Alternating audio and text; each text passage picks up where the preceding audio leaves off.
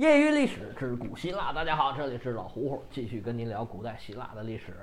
上回书咱们说到波斯的基本上概况，简单的介绍了一下上古的埃兰和米底王国，以及这个波斯帝国的创始人居鲁士和他儿子冈比西斯。那么这个接力棒可就交到我们这部书里面的这个波斯的第一个主人公大流士大帝，哎，大流士一世的手里了。那么大流士身上主要有三个标签儿。首先，第一个，他是帕提亚总督之子。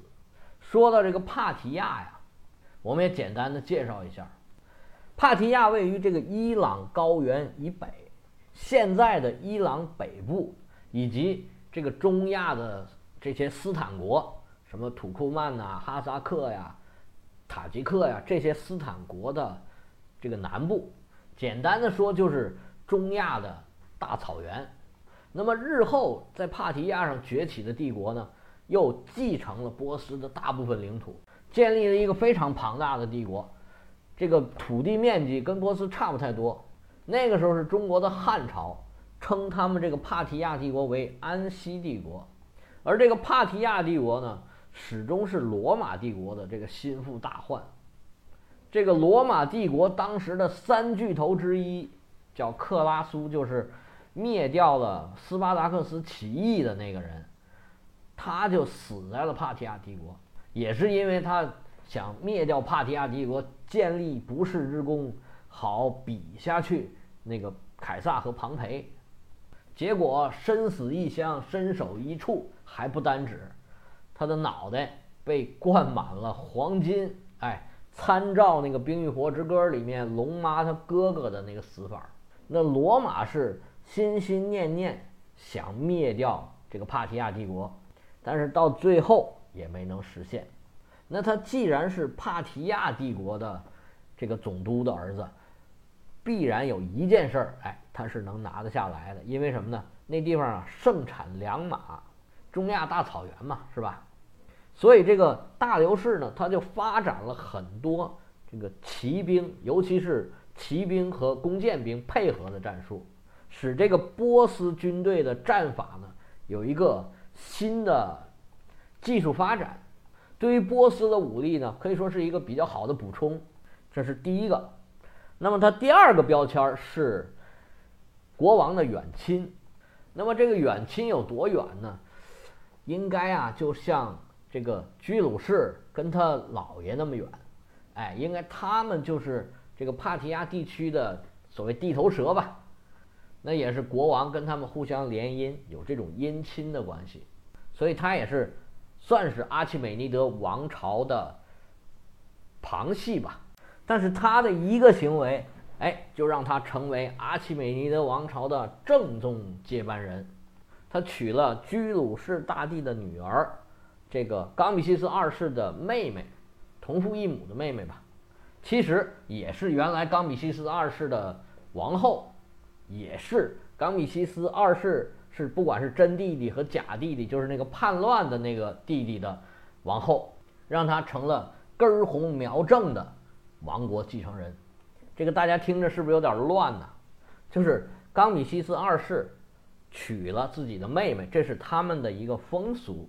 而想要继承王位的人娶原来的王后，尤其是这个有先王血统的这个王后，这个可以说是最强的呃继承王位的一个宣称。这个在后世罗马帝国啊，还有很多帝国都有这个风俗。而娶哥哥的妻子，或者尤其是就是说像这个游牧民族娶父亲的妻子。只要不是自己的生身母亲，哎，这都是游牧民族的这个生活习惯吧，是他们的风俗。这个叫收继婚啊，到中国的这个北方游牧民族也都是这样的。而他们对于这个血统的话，也没有像中国的一定要男性血统这么执着。他们这个女性血统，哎，也是很认可的。你包括阿拉伯，包括这个罗马和欧洲很多地方，它也是这样的。这是大流士的第二个标签儿。那么他的第三个标签儿是，他是波斯的不死军统帅。这个不死军呢，它一方面是波斯的禁卫军，也是波斯的常备军，也是波斯的呃最精锐的部队。这个不死军，它也有一称长生军和不朽者。哎，它并不是不会死，而是呢，它会保持一个数。他一旦死，就往里面添。因为波斯那个时候打仗呢，怎么打呢？他是要求自己征服的地区，哎，你向我投降了。你就有义务给我提供兵员，给我提供装备，给我提供补给。同时，你这个总督要带着兵跟我一起出去打。那么，总督带的兵，那毕竟是外人。那你国王要有一支中央军，这个中央军就是我们说这个不死军。在冈比西斯二世当国王的时候呢，就有这么三四千人的，哎，大概这么个数的一个禁卫军，而大流士就是这个禁卫军的。第二任首领，那到了大流士手里，他就把这个不死军给扩充到一万人，其中有八千步兵、一千骑兵和一千这个战车兵。因为大流士本身他就是帕提亚省的嘛，所以说他领这个骑兵是很方便，而且他自己也会。因为那个时候波斯已经占据了广大的地盘，非常的有钱，那么这个不死军的装备啊非常的好。他们每个人都佩戴着矛、弓和宝剑，而且呢，他们身穿链甲。咱们玩过游戏的就知道啊，防卫最高的是板甲，那链甲就要差一些。那这个不死军只有胸甲是青铜的板甲，浑身上下都是链甲。你想一想，这就应了之前我说过的那个那期关于金属的番外。你想想，像波斯这么有钱、这么富裕的地方，他最精锐的一支部队也只穿着链甲，而那些马匹和那个骑兵以及这个战车兵，哎，都使用的是皮甲。那皮甲的防卫可能又会更差一些。这个咱们可以拿他的装备跟雅典和斯巴达的重装骑兵比一下。像雅典和斯巴达就都穿的跟个桶似的，全身都是板甲。但是这套装备啊，对付这个中东一带的，就已经是绰绰有余了。它除了雅典之外，已经是横扫了我们之前说的这个轴心世界了。而这些不死军的装备不单精良，而且特别的漂亮。据说这个不死军的军官呢，有很多装备都是纯金打造，哎，这说明他们特别的。有钱而且受重视，上面三点，哎，就是大流士一世的身份标签儿。作为冈比西斯二世国王身边的大大红人，非常红。我不知道他有没有想过说，彼可取而代之，哎，可以将来自己做国王。不管他想没想，这事儿是真来了。当时他跟着这个冈比西斯二世国王在埃及远征，这个仗已经打赢了，但是呢。消息传来，后院起火。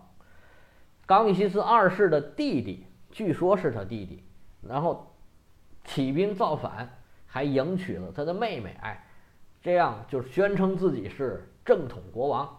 那这冈比西斯二世肯定不干了，赶紧回师讨伐自己的弟弟，要抢回自己这俩妹妹老婆。嚯，你看这关系乱不乱？然后走半截儿，这个冈比西斯二世暴毙，到底是为啥暴毙的？哎呀，也不好说。也有人说就是大流士给他谋害了。那不管怎么死的，反正这个他是死了。那大流士这时候陈桥兵变，黄袍加身，被手下拥戴成了国王。这大流士一上台，第一件事就宣布说，这个叛乱的人呢，他不是冈比西斯二世的弟弟。而是他身边的一个祭司，假扮冈比西斯二世的弟弟，假扮王帝，谋朝篡位，罪该万死。他就联合了这个一些这个波斯的贵族，杀掉了叛乱的这个人。哎，至于他是不是冈比西斯二世的弟弟，哎，已经不重要了。然后啊，他就娶了冈比西斯二世的妹妹居鲁士大帝的女儿。开始了自己波斯国王的生涯。这个大流士在历史上啊，也可以称为大帝，是非常有作为的一个国王。他上台以后啊，想了很多的办法，开疆拓土，稳定内部的局势。这个波斯王国在前两任国王的基础上，到大流士这儿达到了一个新的高度。他除了是波斯赵匡胤之外啊，还某种程度上也可以称为波斯的秦始皇。他在波斯推行了行省制，把自己的疆域啊划成了二十个行省。这个行省制跟他继承的这个波斯王国的制度差别在哪儿呢？因为原来啊，基本上说，哎，只要你向我臣服就可以，咱们是一个合作的关系。这个你内部的自助自主权还是比较大的，你只要向我纳贡，哎，帮我打仗，听我的话就可以了。你在你原来的地方，呃，你大爷原来还是你大爷，哎，你在这儿还继续当大爷还是可以的。那么行省制则不然，他已经不是原来的那个总督了，新的总督需要国王的任命。我对你不满，或者说你不听我的，我就把你换掉。这听着是不是有点像秦朝这个郡县制的改革？还有，他统一了这个波斯境内的货币度量衡，推行这个发行当时的波斯的金币。还有一点。他在波斯整个境内推广他们波斯人的宗教，他们波斯人的宗教是什么教呢？哎，我们很多武侠小说的这个呃读者会比较熟悉这东西。一般我们中国人把它译成索罗亚斯德教。那么这个宗教后来传到中国，中国人把它称为什么呢？称为仙教，就是一个士字旁一个夭折的夭字儿。有点像袄，可别叫袄教啊，那丢人了。仙教在中国又叫拜火教，哎，这个就熟悉了吧？那在金庸小说里面就是明教，就是张无忌的那个教。那么顾名思义嘛，它的教义不就是拜火？哎，光明，崇拜太阳。那么这个宗教的创教人就叫索罗亚斯德。这索罗亚斯德的名字，您听着可能比较陌生。但是呢，有一个名字您一定听说过，他就是查拉图斯特拉，这个听过吧？这个查拉图斯特拉其实就是索罗亚斯德变音变到拉丁语的一个发音，叫查拉图斯特拉。那么著名的哲学家啊，存在主义大师尼采的作品就叫《查拉图斯特拉如是说》啊，非常有名。那。有一个作曲家叫理查施特劳斯，写了一个著名的交响诗，就是这个《查拉图斯特拉如是说》。它有一个非常气势恢宏的开头，当当当当。而这个你可以找一下这个《查拉图斯特拉交响诗》，查理查施特劳斯非常好听的一个曲子，被用在哪儿呢？我保证所有的人都听过这一段，就是那个库布里克的电影《二零零一太空漫游》的开头那一段，日出的那一段，非常非常著名的一个曲子啊。那个宗教一下就扯了这么多，还有一个就是这个宗教的这个主神叫阿胡拉马自达，哎。没问题，就是你知道的那个马自达汽车的那个马自达。行了，关于宗教咱们就说这么多。大流士国王作为波斯的国王，一个大帝国的君主，他必须向外开疆拓土。他向南征服了印度河流域，就是现在巴基斯坦的西部的这个部分。更厉害的是向北越过了多瑙河。打败了当地的土著，叫斯基泰人，然后挥师南下，征服了色雷斯。这个时候就跟希腊是有关系的了。咱们以前说过啊，这个希腊有两次对外殖民的高潮，第二次主要是向东向北，朝着这个黑海沿岸，哈，还有它北部的色雷斯地区。那么尤其在色雷斯地区有很多矿山。咱以前讲过啊，皮西特拉图是不是记不记得，在这个色雷斯经营矿山赚了特别多的钱。这色雷斯在什么地方呢？就是现在的罗马尼亚、保加利亚这么个部分。现在叫色雷斯省的，就是保加利亚呃，在这个爱琴海沿岸的这个小小的一块地方，但但是以前这个色雷斯是指往北很大一片这个范围。波斯人征服色雷斯的过程并不是特别的顺利，遇到了些微的抵抗。因为什么呢？这个原因非常简单，因为希腊人在色雷斯有众多的海外资产，有很多人靠着当地的这个资产来生活的。你想动我的既得利益，我装在口袋里面的钱，那我是肯定不能束手就擒呐，是不是？虽然他们组织的抵抗呢。效果不大，没有什么太像样的抵抗，但是呢，毕竟曾经打过，哎，积攒了一些跟波斯人打仗的经验，这个对日后的这个第一次希波战争是非常有帮助的。其中有一个人，那么被迫撤回雅典的人就叫做米提亚德，这个我们后话还有交代。那波斯占据了色雷斯之后。